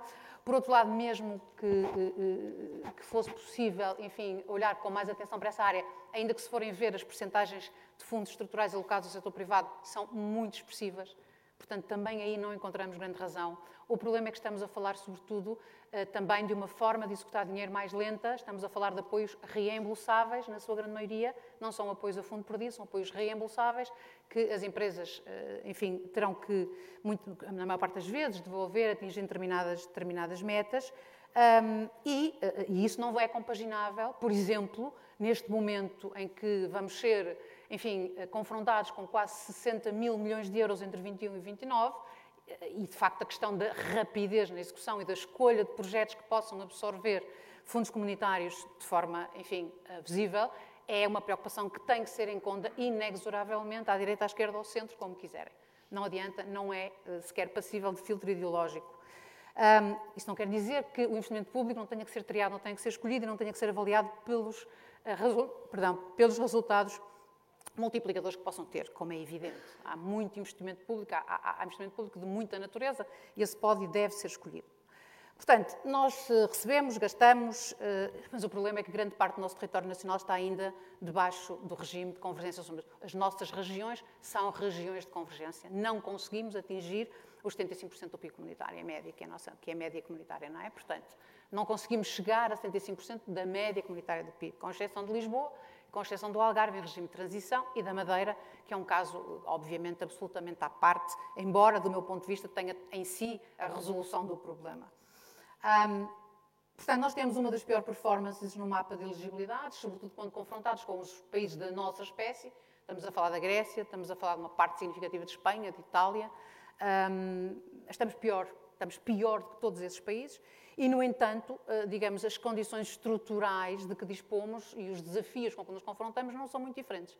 Todos temos um inverno demográfico pela frente. Uh, estes países todos, obviamente, às vezes como Itália, não o país todo, mas uma parte significativa, têm problemas, obviamente, estrutural, estruturais de competitividade da sua economia, têm problemas de qualificação de recursos humanos. Portanto, somos muito parecidos com, sobretudo, este conjunto de países uh, do sul da Europa uh, a que pertencemos. Portanto, onde é que pode estar o problema? E o problema, do meu ponto de vista, está claramente no modelo de governação. No modelo de governação do país e, obviamente, uh, no decalque desse modelo de governação para o modelo de governação específico dos fundos comunitários. Nós somos o país da Europa de maior dimensão com menos níveis de governação dos países médios grandes, somos o único que apenas tem dois níveis de governação. E também não vale a pena entrarmos na discussão, uh, uh, como dizia o professor Alberto Castro, não, já sei que vão dizer, lá vem ele com a regionalização. O problema não está em vir com a regionalização, ou pelo menos com um nível intermédio de governação. O problema está em insistir na discussão uh, de que esse patamar médio de governação é uma soma, resulta de uma soma aos dois níveis pré-existentes. Não resulta de uma soma resulta de uma reorganização total da arquitetura. O nível central tem que descentralizar, o nível local tem que passar competências para o nível regional. Portanto, é uma reorganização global que permite, isto é o que está escrito em todos os estudos que saem sobre a matéria na OCDE, é a prática da grande maioria dos países europeus, trata-se de reorganizar a máquina da governação por forma a que cada nível desempenhe o papel para que está melhor preparado. Portanto, quando se falar de nível intermédio, quando se falar de regionalização, não nos atiremos todos para a visão mais prática, mais lógica de mais um nível, mais custos, mais, mais, mais, porque, de facto, se assim for, é, de facto, mais um erro que cometeremos. Portanto, de facto, eu penso que o nosso problema é um problema de modelo de governação, Apesar da realidade nos empurrar em sentido contrário, as regiões e as cidades representam 40,4% da despesa pública e 56,9% do investimento público. Desempenham cidades e regiões devidamente legitimadas, do ponto de vista da governação, um papel cada vez mais determinante em áreas complexas, como sistemas de transporte, energia, banda larga, educação, saúde, habitação, saneamento. 64% total do investimento público feito em questões ambientais, tão importantes nas nossas matérias europeias, ou relacionadas com alterações climáticas, é feita por cidades ou regiões, não é feita pelo Estado Central. Ao arrepio, Portugal é um dos países mais centralizados da OCDE, tem alocado à administração local apenas 10% da, da, da despesa pública total, 49% do valor das compras das administrações públicas é realizado por entidades localizadas na área metropolitana de Lisboa. As entidades da administração central localizadas na área metropolitana de Lisboa representam 64% das compras públicas. As empresas localizadas na área metropolitana de Lisboa representam 77% das vendas totais a entidades da administração central, 62% das vendas ao Estado e 40% das vendas a entidades da administração local. E, no entanto, as entidades da administração local mostram ser mais eficientes na contratação pública relativamente às da administração central, quando se medem os desvios do preço pago em relação ao preço contratado. São apenas exemplos, podíamos evidentemente juntar muito mais informação uh, que constata apenas, em qualquer tipo de estado de alma, uh, esta forma de governação. É claro que enfim, dimensões intangíveis do nosso conhecimento cotidiano reforçam ainda este problema. Se pensarmos na forma como Portugal coloca os seus professores, julgo que pensamos todos que estamos num país de, de, de, de, índole soviética, não é? Porque, eh, enfim, todos os anos milhares têm de se submeter a umas candidaturas centralizadas eh, através de um processo mais ou menos kafkiano, em que se mudam professores de um lado para o outro, e onde normalmente os professores vão, vão passar, parar a sítios muito longe do sítio onde vivem. Um, para além de que, obviamente, as entidades empregadoras que estão às escolas não têm absolutamente nada a dizer sobre isso e cumprem apenas umas tarefas mais ou menos indiferenciadas, que são, por exemplo, o âmago desta também hum, bastante, eh, enfim, proclamada e apesar de não valer muito que o seja, a política de descentralização do atual governo, não é, que insiste em descentralizar tarefas e nada de substantivo, não é? A mesma coisa com os médicos, portanto, outra dimensão intangível, quase não nos apercebemos, mas os médicos têm que fazer o seu exame de especialidade de forma centralizada. E há de ser na Avenida João Crisóstomo que, vão, que alguém vai decidir para onde vão exercer a sua prática clínica. Ou coisas como o Festival da Canção, que eh, em todo lado eh, sugere, quando o país ganha, que se faça um, um, concurso de cidades para acolher a próxima edição. E em Portugal, mal o nosso famosíssimo Salvador Sobral ganhou o Festival da Canção, de imediato foi uh, anunciado que, o próximo, que a próxima edição seria em Lisboa. Portanto, com isto, a área metropolitana de Lisboa, claro, obviamente, acaba por atrair e ter, digamos, oportunidades e capacidade de atração muito diferenciada das outras regiões do país. Tem, obviamente, a percentagem mais elevada da população provenientes de outras regiões, o que é, obviamente, também um custo. Tem e registra uh, o maior saldo líquido de trabalhadores qualificados e tem a escolaridade dos trabalhadores mais elevada, 11,2 uh, anos, contra, por exemplo, 8,2 no Tâmega e Sousa ou 8,8 no AVE. Portanto, as, estas desigualdades regionais, obviamente, uh, trazem graves assimetrias na forma de vida e nas eh, e nos, e, nos, e nos fatores de desenvolvimento de cada território. Por outro lado, eh, é também fácil perceber que, sendo o tecido económico muito diferente, e em Portugal é de facto diferente o, peso dos vários setores nos territórios, eh, para, para, para, terem um exemplo, a indústria transformadora vale só 12% em Lisboa e vale 34% no resto do país. A informação e comunicação vale 11% na área metropolitana de Lisboa, mas só vale 2% no resto do país. As atividades administrativas, 10% em Lisboa e só 4% no resto do país. Portanto, temos aqui uma situação também, obviamente, de base diferenciada e um governo central, um Estado central, tem, obviamente, muita dificuldade em desenhar políticas que vão de encontro a esta tessitura mais fina, diferenciada, não é? Um, portanto, apesar de não haver esta capacidade de decisão, peço desculpa, apesar de não haver esta capacidade de decisão a nível enfim, mais próximo de onde as coisas acontecem, designadamente nesta escala regional, o país tem consciência regional. E esta consciência regional vem muito da, da oportunidade que, que nos é dada pelos fundos estruturais. Porquê? Porque, de facto, em 45 anos de democracia, houve 33 anos de programação, desenho e execução de projetos que reforçaram identidades, hábitos de trabalho em conjunto vetores de diferenciação claros. Portanto, os fundos estruturais, de facto, na prática, ajudaram a criar e a reforçar uma identidade regional. Oh, Cristina, peço imensa desculpa, mas temos Eu sei, que... tenho que andar depressa. É. Eu sei. Por outro lado, eh, eu vou, eu vou já acabar. Por outro Obrigada. lado, eh, a própria União Europeia eh, obrigou a que, em determinadas dimensões, isso fosse feito, criando o que eles chamam as estratégias de, de industrialização inteligente. Okay? Portanto, nós sabemos exatamente em cada região quais são os setores em que devemos apostar, como é que devemos crescer, apoiados no desenvolvimento destes setores. Portanto, levado a sério no desenho dos planos e dos programas financiados pelos fundos estruturais, se esta territorialização das políticas públicas, designadamente as apoiadas pelos fundos estruturais, fosse eh, uma, uma realidade, nós teríamos mais eficiência na alocação de recursos, mais eficiência na provisão dos serviços públicos, o governo subregional, a realidade subregional, tem mais informação sobre a realidade local, normalmente permitiria decisões mais cost efficient. A qualidade e a disponibilidade dos serviços, a competitividade acrescida estimula os decisores a focarem-se num serviço com uma melhor relação custo-benefício. Maiores condições para inovação e experimentação. Mais competências e maior proximidade facilitam a experimentação e a inovação de políticas públicas com efeitos spillover sobre todas as camadas da governação. Para não falar da autonomia orçamental dos governos subregionais ou da escala subregional, Uh, e da captação de despesa, uh, que obviamente também uh, seria mais eficaz, como consequência, por exemplo, da descentralização fiscal. Portanto, há aqui um problema de modelo de governação. E este problema de modelo de governação é, digamos que, repetido, é replicado, mimetizado na máquina de gestão dos fundos estruturais. E quem tiver dúvidas sobre isso, que olhe para a forma como foi apresentado o programa de recuperação e resiliência. Nenhum setor foi contactado, nenhum município foi contactado, nenhuma CCDR foi contactada. Portanto, não foi setorializado, não foi territorializado.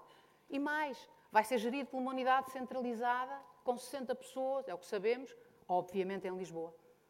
Uh, presumo eu que a grande diferença aqui seja uh, vamos ter que gastar muito depressa, portanto tem que estar debaixo dos nossos olhos para que não haja nenhum problema nos dias de execução, porque de facto uma parte significativa pelo menos estes 16 mil milhões de euros, têm que ser gastos não em 7 anos, mas em 3. E, portanto, temos que gastar muito dinheiro muito depressa. E para isso é melhor que esteja ao nosso lado. Digo eu. Só essa é a interpretação que faço da forma como ele foi apresentado e de como o seu modelo de governação foi desenhado. Para piorar, e com esta me calo, não há qualquer tipo de interação, de coordenação com os restantes instrumentos que fazem parte da dita bazuca. Expliquem-me como é que o PRR, não é? como é que é possível que o PRR não se enquadre, não encaixe, não se coordene com o Acordo de Parceria de Portugal 2030? Expliquem-me como é que os 23 mil milhões de euros que hão de vir, não é?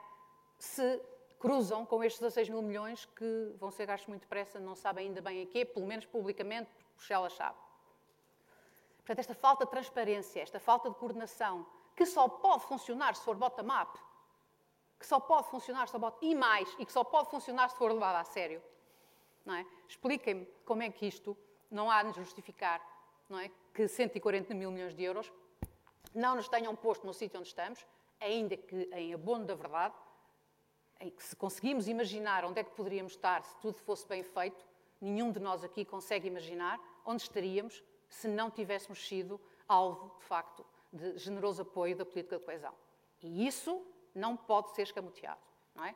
Agora, isto, infelizmente, isso tenho que o dizer, isto, infelizmente, é absolutamente comum, esta forma de ver o país, esta forma de instruir o modelo de governação, de o replicar em questões específicas, como são os fundos estruturais, perpassa, ideologicamente, a direita e a esquerda.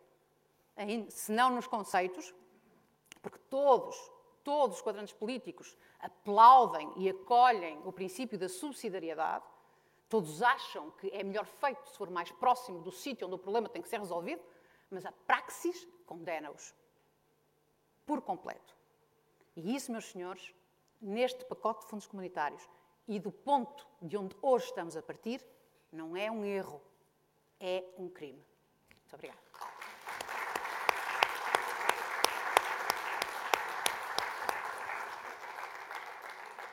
Muito obrigada, Cristina. Eu dava agora a palavra ao Diogo Agostinho.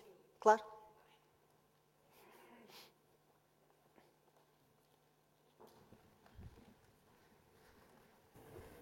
Muito boa tarde a todos. Uh, estava ali sentado, depois de ouvir estas intervenções todas, uh, fiquei sem conteúdo de discurso, porque a qualidade é muita, os temas, o tema é vasto, mas tocaram em quase todos os meus uh, pelo menos algumas frases que trazia aqui, vou tentar salvar aqui, distrair-vos aqui um bocadinho com a minha presença em pé, só para ver se diga alguma coisa diferente. Cumprimentar o Jorge e o Paulo pela coragem, pela coragem de organizar um evento. Só isso neste país já é um, um grande ato. Mas depois.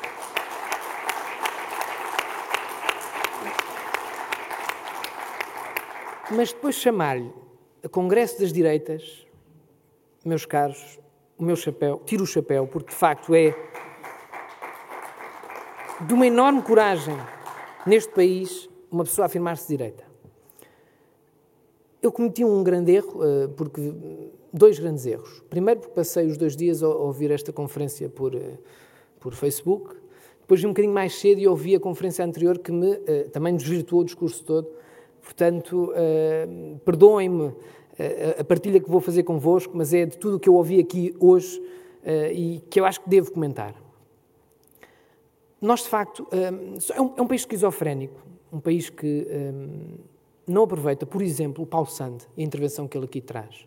Eu não, ouço, eu não ouço normalmente o Paulo Sande, regularmente, nas televisões, nos jornais. Eu agora tenho, tenho que ter cuidado de falar sobre jornais, mas é, é um país esquizofrénico não aproveitar este talento. É que nós temos talento. E o Paulo Sande, com a intervenção que teve, a forma como cuidada, como explicou a Europa, como pode explicar o mundo, como pode explicar todos estes processos. Nós temos um, um, Europa, ambiente, digitalização, fundos. Eh, eu resumo isto a PRR, como aqui depois eh, a conversa foi. Mas o, Paulo descreveu muitíssimo bem. E por isso, Paulo, eh, muito obrigado pelo contributo. Eu não sou especialista em Europa, eu sou europeu. O André falava há pouco que temos 35 anos, eu tenho 35 anos, nasci em 85, ali antes de, de. Portanto, eu não conheço outra realidade que não ser europeu. Como é que eu olho para a Europa? Eu olho para a Europa como pertença. É, eu sou de cá. Eu não tenho um grande sentimento de pertença, mas sou de cá.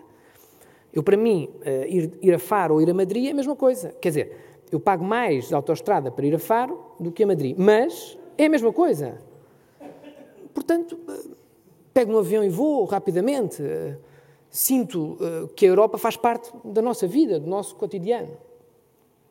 Olho também para a Europa, e aqui muito no que a Cristina referia, nós somos um país sempre mão estendida. O número que o Paulo nos traz, os 140 mil milhões desde 86 que já recebemos, é um número impactante. Nós depois eh, já ouvi aqui a forma como foi distribuído esse dinheiro e como chegou ou não à economia, às pessoas, ao Estado. Bem, nós temos autoestradas, nós temos comboios, nós temos pavilhões multidesportivos, nós temos N uh, equipamentos que têm lá aquela plaquinha sempre, que, aquela, aquelas estrelinhas da União Europeia. Portanto, o dinheiro que veio foi para algum lado. Com muitos erros, obviamente. E, e, e, a, e a, intervenção anterior, então, demonstra claramente uh, quer os erros de, de, de concepção, quer os erros de governação. De grosso modo, o que nós queremos falar é do PRR, porque é o dinheiro que aí vem. País de mão estendida, cá estamos nós à espera do dinheiro que aí vem. A tal última oportunidade ou não Estamos sempre à espera. Eu também olho para, para, para a Europa um bocadinho como aquela utopia. É? Nós já não nos conseguimos entender no país. Nós já não nos conseguimos entender nas direitas. E agora pedimos a que 27 países se entendam e que cedam um bocadinho da sua soberania. Mais aos países mais ricos que paguem a fatura aos países mais pobres. Nós. Eu também fui crescendo a ouvir que nós tínhamos que estar no pelotão da frente, nós tínhamos que ser o bom aluno, nós tínhamos que ir para a convergência. Em certa medida lá andámos. Em certa medida perdemos o comboio. Perdemos o comboio. Hoje em dia é o ocaso. Nós hoje temos um PRR fruto de um documento estratégico pedido a um consultor externo. Isto diz muito até. Agora deixem-me fazer um bocadinho também de política. Um primeiro-ministro, que é primeiro-ministro há cinco anos, seis anos, pede a um consultor externo, e toda a estima pelo António Costa e Silva, atenção, estima intelectual também, mas pede a um consultor externo a estratégia para o seu país. Isto diz muito do Primeiro-Ministro, isto diz muito do país e diz muito porque é que estamos aqui no MEL. O MEL tem três anos. O MEL existe porque uh, o Primeiro-Ministro atual não liga nenhuma à estratégia, mas liga totalmente à tática. Hoje já ouvimos falar aqui de futebol, eu este ano também estou, estou muito satisfeito. Este nosso Primeiro-Ministro é tática. E por ser tática, o Dr. Passos Coelho não continua como Primeiro-Ministro. Não tenho dúvidas. E por ser tática, a direita hoje está em crise. Também não tenho dúvidas. Porquê? Porque já o fomos ouvindo, e no painel anterior, a Teresa fez um. um como é que eu posso explicar isto? Um, pintou o quadro perfeito. Isto é o regime de António Costa. Mas, também é verdade, o deixam ser. Deixam ser este regime de António Costa. Este é o drama, o PRR, última oportunidade. Onde é que está a direita? Qual é o PRR da direita? Está ali o Joaquim Sarmento, que eu espero que nos explique aqui a seguir, o PRR do PSD. Onde é que está? Em que é que nós vamos apostar? Que país é que nós queremos? Qual é o país que nós queremos? Qual é a indústria que vamos apostar? É no turismo? Mas o turismo, pandemia, e agora estamos aqui todos de máscara. Eu, eu sou de uma região que está ansiosa por turistas. Os ingleses chegarem ao Algarve é fantástico. O Algarve é hoje um deserto. Havia um ministro que dizia que para lá do Tejo era um deserto. O Algarve está um deserto. Carente, carente de investimento do quê? Do que tem para dar. Sol, praia, peixe. E é só isto que temos para dar? Enquanto país, nós temos indústria, nós temos qualidade. Mas e onde é que está a aposta estratégica deste país? E é aqui que a direita falha. Falha na, no plano, mas também falha. Eu fui ouvindo o painel anterior e eu pensava. Eu gosto muito de sondagens. Há uma sondagem que saiu há uns dois anos que dizia também a razão da, da, da crise da direita. Que a maioria dos, do, dos portugueses preferem o investimento público à redução da carga fiscal. Eu, quando li esta sondagem, eu entreguei os pontos. Quer dizer, tudo o que eu defendia, pronto, é ao lado, é o oposto. Eu, de direita, assumido, assumidamente de direita, vos digo, tenho uma concepção diferente desta. Eu sinto que a direita hoje não consegue falar para 60% da sua população. Não consegue. Porque 60% depende do Estado. Porque 60% é funcionário público. Porque 60% tem os apoios desempregados a sofrer. E porquê? Porque depois, do outro lado, o que é que nós temos? Nós temos um governo e um primeiro-ministro tático que nos diz: Eu vou apoiar. Não interessa como, mas eu vou, eu vou lá estar, eu vou apoiar. E do outro lado, da direita, temos os malvados do, do, do Estado. O Estado é mal gerido? É. Mas será que os funcionários públicos têm culpa? Temos que reformar, já ouvimos aqui, temos que reformar. E quando nós dizemos reformar, um funcionário, metam-se no lugar do funcionário público ou da pessoa que recebe o apoio do Estado. Opa, isso é muito giro, é fantástico, mas é a minha vida que vai ter impacto. Eu não estou a dizer que não temos que reformar, eu estou a dizer é que a direita não consegue falar para estas pessoas. E se a direita não consegue falar para a maioria do povo que quer governar, fica difícil lá chegar. Fica muito difícil lá chegar. E... Claro que as causas, claro que as causas são não há uma Europa, não há uma ideia de Europa à direita. Depois temos o António Costa recebe no Porto os líderes europeus, os parceiros de coligação dele, ou do que é que quiserem chamar, geringonça, coligação, o que quiserem chamar, estão na rua a criticar os líderes europeus que o António Costa está a receber. Isto é esquizofrenia total da política em Portugal. E depois é as causas. Vem o Dr. Rui Rio, falará e dirá as suas causas. O Luís Marcos Mendes dizia este domingo: a direita não tem causas, o PC não tem causas. E não tem. Ó dia de hoje, eu peço desculpa, não tem. Porquê é que eu tenho que mudar de governo do António Costa? A Teresa dizia, o António Costa, o regime. Mas porquê? Para quem? Para onde? Em que modelo? O Henrique Neto dizia, façam lá 10, mas façam lá então. Eu, como eleitor, eu quero as 10 ideias do país que eu não as tenho. Eu não as tenho. Isto é preocupante. E depois, a última questão: causas e depois é a liderança. É que, meus senhores, o último grande líder que a direita teve está sentado naquela plateia. Está sentado naquela plateia.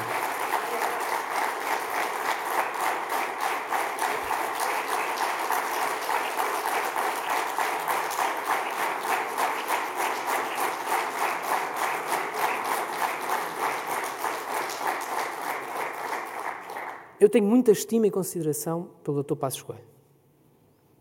Gratidão. Eu tenho gratidão.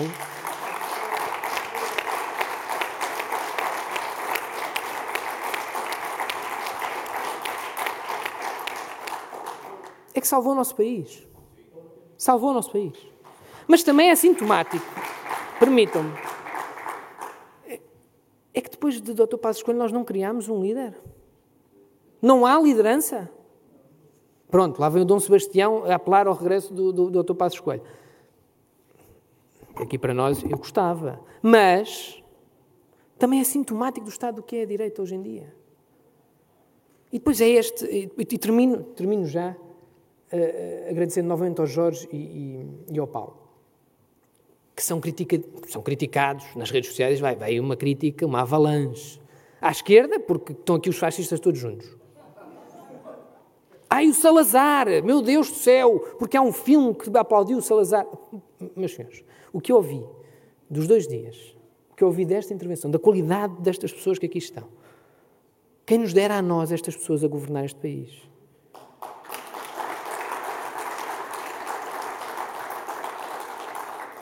Depois, à direita, claro, há inveja. E isto é um problema que o Paulo e o Jorge só resolvem de uma forma. Eu, vou ver nos comentários nas redes sociais. É, lá estão eles, lá está, ai, ai, vai lá o Aventura, vai lá o Rui Rio, então, mas vai o Francisco Rui dos Santos e a Cecília Meirelles, mas e o Coutrinho e a Maria Castelo Branco? Eu, eu leio tudo. Eu vou lendo tudo. Mas, ó Paulo e Jorge, vocês só têm uma solução, à direita. É aumentar isto por uma semana e convidarem essas pessoas. Porque essas pessoas criticam as de direita é porque não vêm cá falar, porque não têm o palco. E por, e por isso, um último apelo que eu vos deixo é que a direita acorde. Acorde de vez. Porque é asfixiante. As pessoas estão cansadas. A direita não fala da escola pública.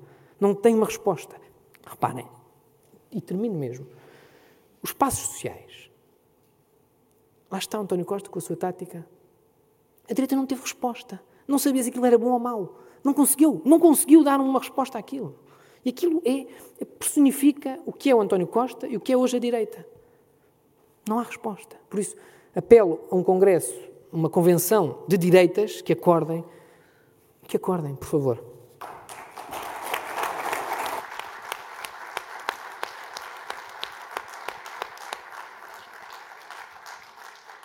Obrigada, Diogo Agostinho. E passo a palavra ao Jorge Black. Bom, isto vai ter um enorme desafio ser o último. Tem uma vantagem que posso falar pouco, tudo o resto já foi dito. Eh, eu vou-me concentrar num problema que, que me vem preocupando bastante e que tem só em parte a ver com este painel, tem a ver com a Europa. Uh, e tem a ver com a Europa porque eu creio que a Europa atravessa desafios profundos, muito sérios e que nos podem afetar a nós, Portugal, uh, profundamente. Uh, a Europa neste momento está isolada e vai caminhar para um isolamento crescente. Porque quando o mundo se vira para o Pacífico e quando o interesse do nosso maior aliado está no Pacífico, sobretudo, uh, nós temos finalmente que começar a pensar em nós próprios.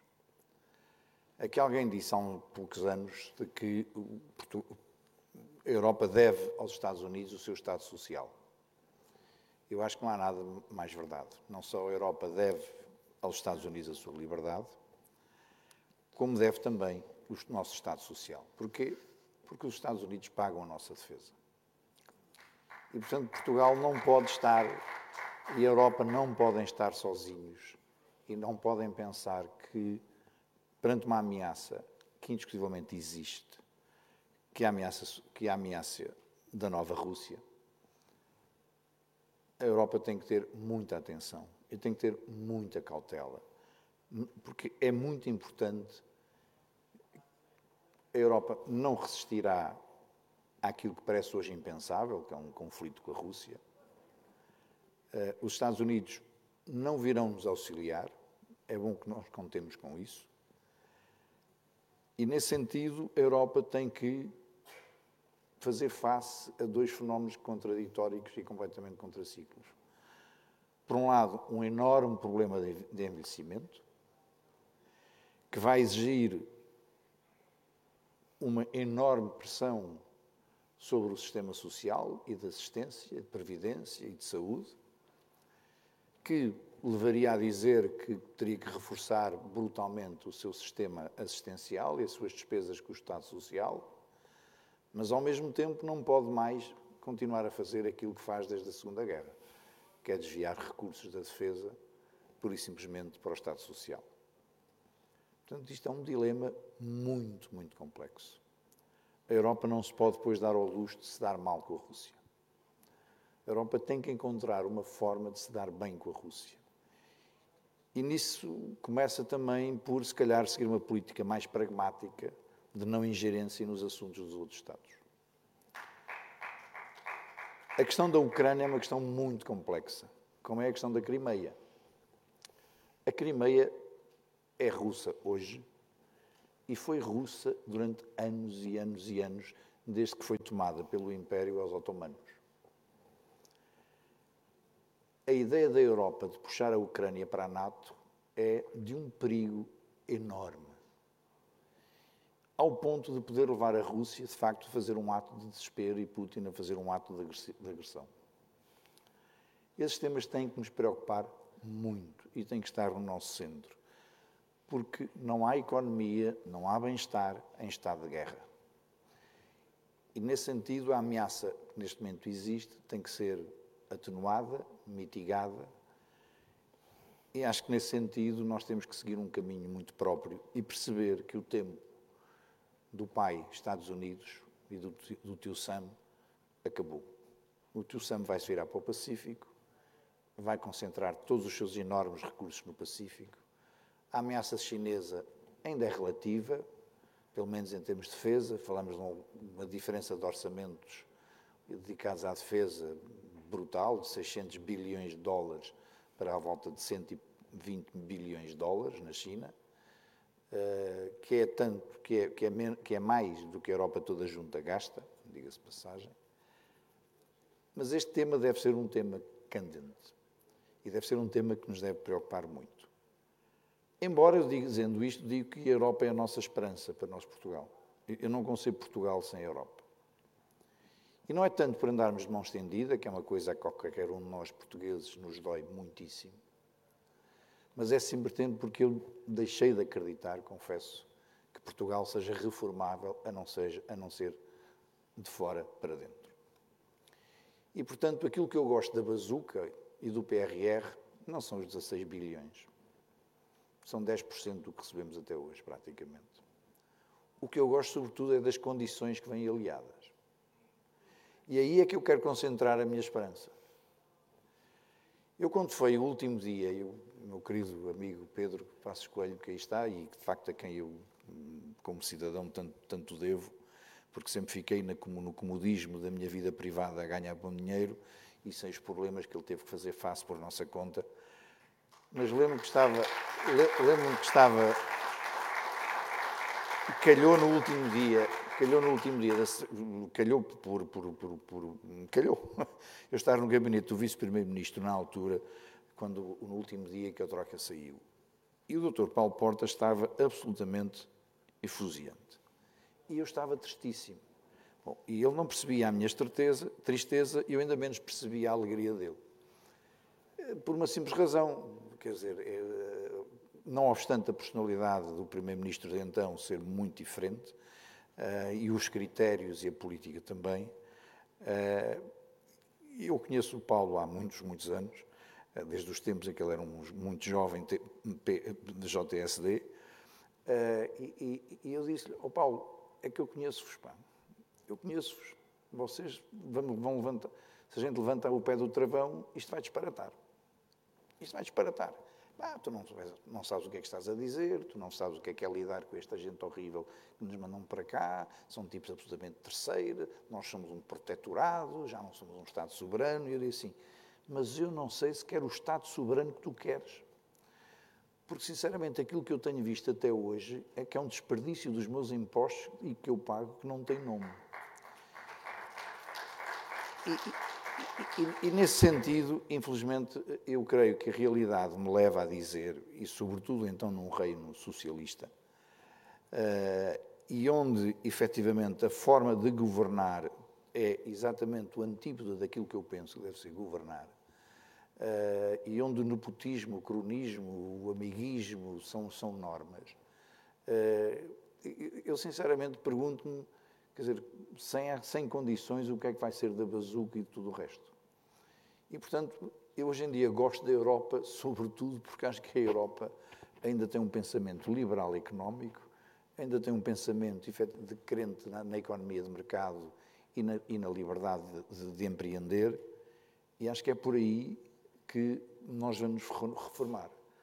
Porque num país que está a chegar a um ponto em, como se dizia há pouco, eu creio que infelizmente é mais de 50% do eleitorado. Porque se nós levarmos em conta o número de pensionistas, o número de funcionários públicos, multiplicarmos por três, que é a família chegada, etc., eu tenho muito receio que Portugal esteja à beira, se é que não está já, de não ser reformável. A não ser por influência externa. E por isso, mais do que a bazuca, venham as condições. E sobre os fundos estruturais, era isto que eu tenho a dizer. É evidente que a bazuca não são os fundos estruturais. Pena tenho eu que com os fundos estruturais não venham mais condições também. Era isto.